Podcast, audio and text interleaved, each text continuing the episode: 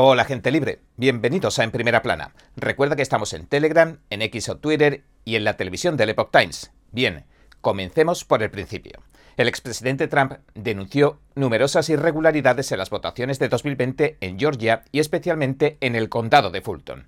Sin embargo, pese a que circularan en las redes sociales grabaciones de vídeo que mostraran una supuesta manipulación de las papeletas, los recuentos y las máquinas, los tribunales no admitieron su demanda. Las autoridades aseguraron más tarde que tanto las imágenes como el resto de cuestiones se habían sacado de contexto. Mucho después, recientemente, la fiscal del condado de Fulton, Fanny Willis, lo acusaba junto a otros 18 de sus aliados de tratar de impugnar las elecciones de 2020 con supuestas falsedades. El señor Trump, a día de hoy, es el favorito republicano para las próximas elecciones según las encuestas, y ha contraatacado afirmando que la fiscal demócrata está perpetrando una interferencia electoral en toda regla. Alega que con las acusaciones Willis pretende dañar tanto su imagen como su campaña, y que el calendario de las comparecencias judiciales que ha propuesto cae en fechas cruciales como por ejemplo antes del supermartes. El señor Trump asegura que la fiscal ha hecho del caso una cuestión política personal.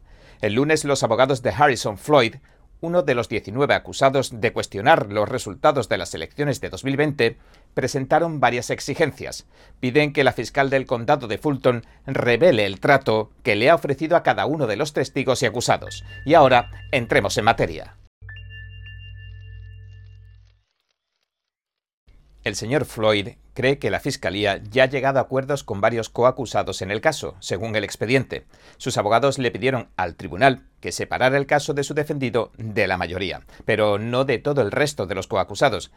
También que desprecintara todos los materiales de las elecciones de 2020 y que revelara cualquier trato que el Estado le haya ofrecido a cualquiera que mencione la acusación, ya sea como coacusado o co-conspirador como testigo o como funcionario o agente del gobierno federal o estatal, dejando constancia de los que acabaron aceptando los acuerdos. La petición Revele el trato solicita específicamente a la Fiscalía que incluya cualquier resumen relativo a los tratos, las fechas en que tuvieron lugar las negociaciones, las pruebas de polígrafo realizadas a los testigos, si alguno de los testigos preveía razonablemente que se le ofreciera algo a cambio en cualquier otro tribunal, si a los testigos encarcelados se les concedieron privilegios especiales a cambio de su testimonio, si a los testigos se les concedió algún tipo de inmunidad por cualquier delito, y cualquier acuerdo al que se hubiera llegado con cualquier organismo de las fuerzas del orden para que no emitieran ninguna orden de detención contra los posibles testigos mencionados. También solicita que el Estado revele cualquier acuerdo al que los testigos hubieran llegado previamente con cualquier otra agencia, en cualquiera de los otros casos. Los abogados argumentan que la garantía del debido proceso, bajo la Constitución de Estados Unidos, requiere que el Estado revele cualquier acuerdo, tanto oficial como no oficial, que alcance con los testigos de un proceso penal. La petición de los abogados del señor Floyd reza así. Estos asuntos son particularmente relevantes para comprobar la veracidad del testigo, ya que reflejan su grado de disposición, así como su interés y su experiencia a la hora de cooperar con el gobierno. De hecho, el gobierno no puede eliminar pruebas favorables que resulten relevantemente sustanciales para la credibilidad de alguno de sus testigos. Fin de la cita. La acusación que dirige la fiscal del distrito del condado de Fulton, Fanny Willis, estima que presentará a unos 150 testigos en el juicio contra los 19 acusados. La señora Willis acusaba a los 19 hace un mes. Argumenta que las acciones con las que el grupo denunció, cuestionó y trató de anular el resultado de las elecciones de 2020 en Georgia constituyeron un delito de extorsión o chantaje. Los acusó a todos de violar decenas de cargos de la ley estatal RICO, la ley de organizaciones corruptas e influenciadas por extorsión. Según el ex profesor de Derecho de Harvard, Alan Dershowitz, esta ley permite obtener condenas rápidas pero débiles, ya que se revocan en la primera apelación. Casos separados. El señor Floyd ha sido acusado de dos cargos, conspirar para solicitar declaraciones y escritos falsos y ejercer su influencia sobre ciertos testigos. Se le nombra en 10 de los 161 actos de extorsión o chantaje que enumera la acusación, los actos supuestamente delictivos se centran en los contactos que mantuvo el señor Floyd con el coacusado Stephen Lee, un pastor de Illinois, y la coacusada Travian Cutty. una publicista. Todos se pusieron en contacto con Ruby Freeman, una trabajadora electoral. Freeman se convirtió en la posible testigo de una investigación de fraude electoral. Ahora, la acusación cita esas llamadas telefónicas y mensajes de texto como actos manifiestos en apoyo de la conspiración. Los abogados del señor Floyd están tratando de separar su caso de 16 de los casos de los acusados. Quieren que solo permanezca unido al del señor Lee y la señora Cathy. Escribieron en la petición de separación de los casos lo siguiente. Aparte del hecho de que es republicano y partidario del presidente Trump, los 38 cargos restantes no involucran al señor Floyd en absoluto, no lo conectan a ningún complot ni plan en común, y no lo conectan a él ni a sus coacusados, la señora Travian Cathy y el reverendo Stephen Lee, con los otros 16 coacusados y sus hechos. Fin de la cita. Al resto de acusados le imputan acciones como la elaboración de una lista alternativa de electores y el cuestionamiento del buen funcionamiento de las máquinas de votación que se emplearon en las elecciones. Los abogados señalan que estas cosas simplemente no son relevantes, ni en la acusación, ni en la defensa del señor Floyd y de sus inmediatos coacusados. Estos dos. No son los únicos coacusados tampoco que han solicitado que se separen los casos. Algunos argumentan que una acusación tan amplia tampoco se les puede aplicar a ellos en su totalidad, la Fiscalía, por su parte, ha abogado por mantener todos los casos unidos, ya que se trata de un caso rico. De otro modo, los fiscales se verían obligados a juzgar todo el caso con cada uno de los acusados. Además, cada caso podría acabar dividiéndose en dos o incluso más casos.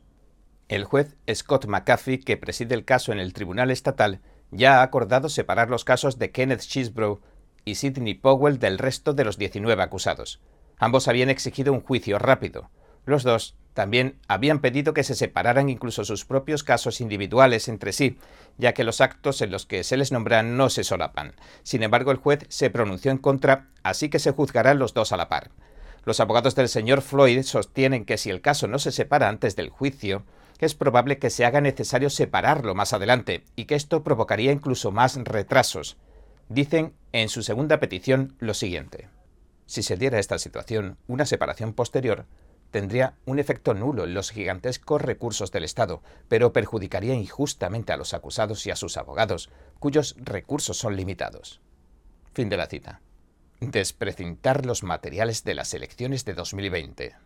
Los abogados también pidieron que se desprecintaran los materiales de las elecciones generales del 3 de noviembre de 2020, que mencionan en una citación, la cual se ha hecho pública en la presentación judicial.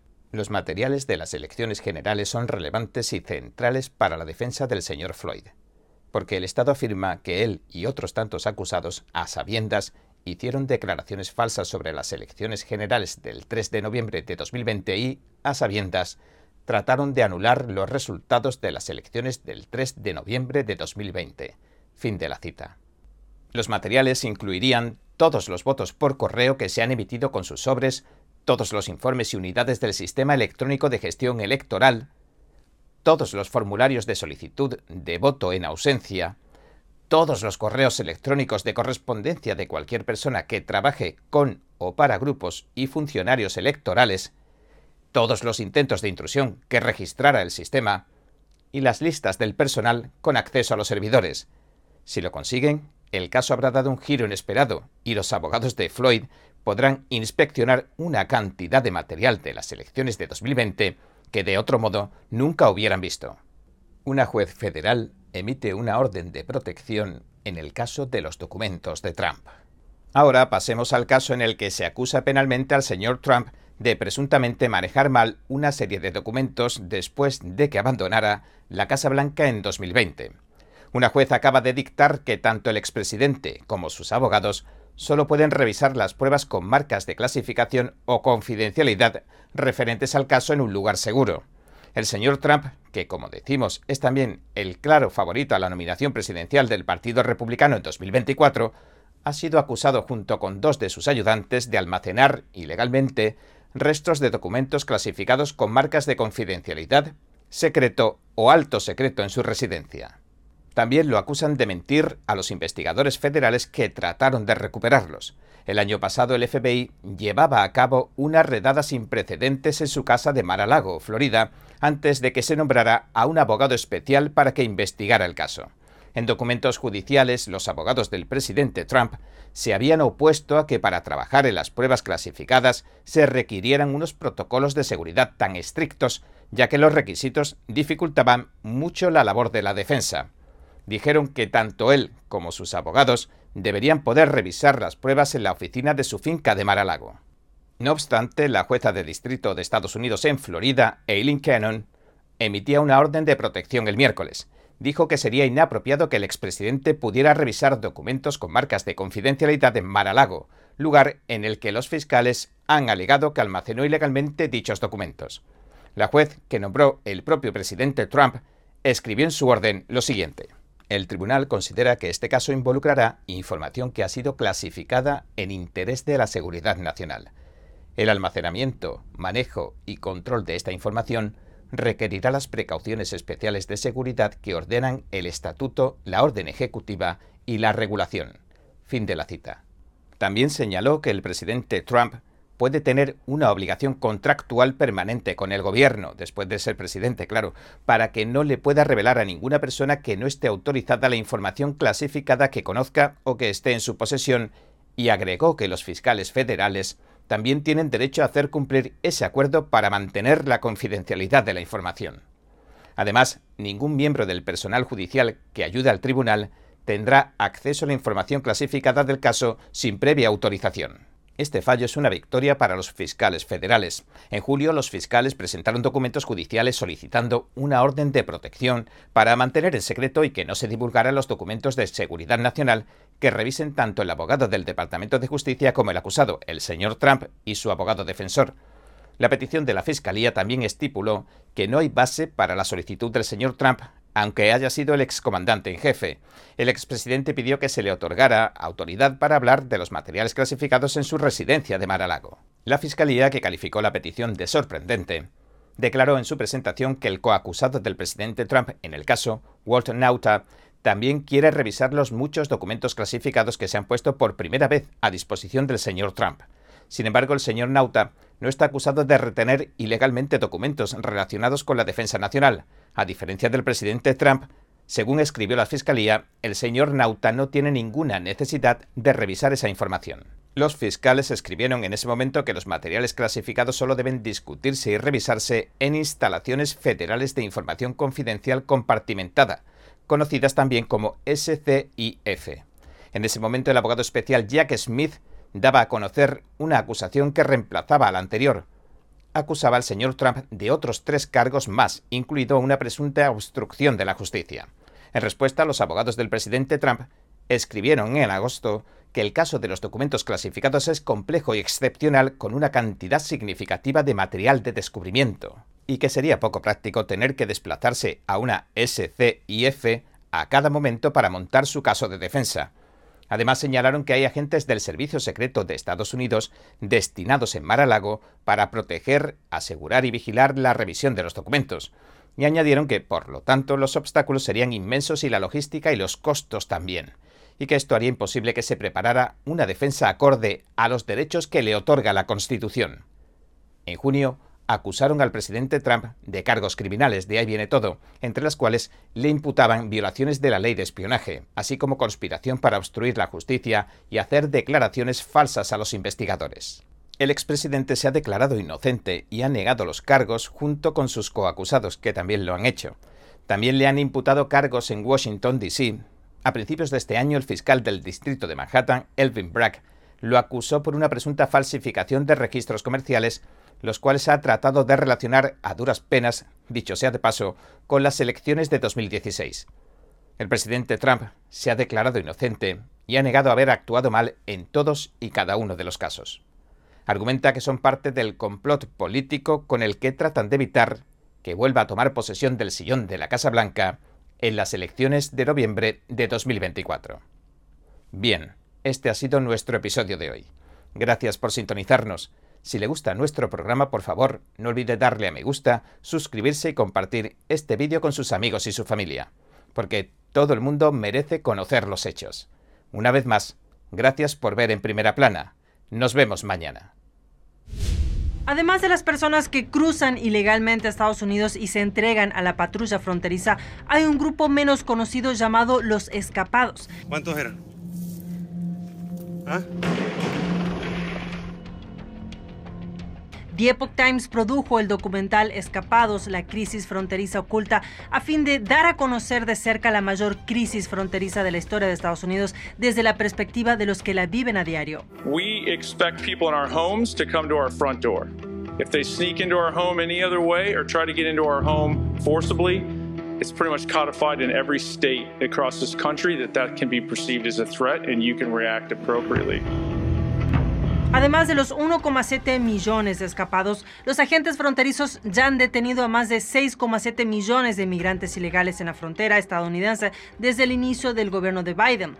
Muchos son liberados en Estados Unidos y viajan a ciudades santuarios como Nueva York y Chicago, generando un impacto en todo el país. Este documental ofrece una visión de lo que está ocurriendo en la frontera estadounidense y los héroes cotidianos que trabajan duro para mantener a salvo a su comunidad y proteger la frontera. We have ports of entry, 328 of them that are established as our front doors, and we just ask everybody to go through that front door, period. Entonces no se pierda este excelente documental, lo invito a verlo y también a compartirlo simplemente tocando este enlace que está aquí arriba.